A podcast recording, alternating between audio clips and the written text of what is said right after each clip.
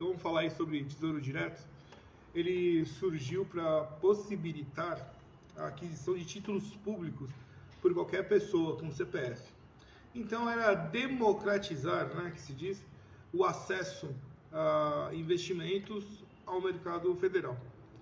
O Tesouro Direto ele veio para criar novas alternativas ao pequeno investidor. Então ele estava ali preso só a poupança, né, algumas coisas assim que talvez não rendesse mais o título lhe abre para que tenha uma visão de médio e longo prazo. É muito bom. O brasileiro não tem essa cultura e o, o Tesouro Direto ele abriu, deu o primeiro passo a isso.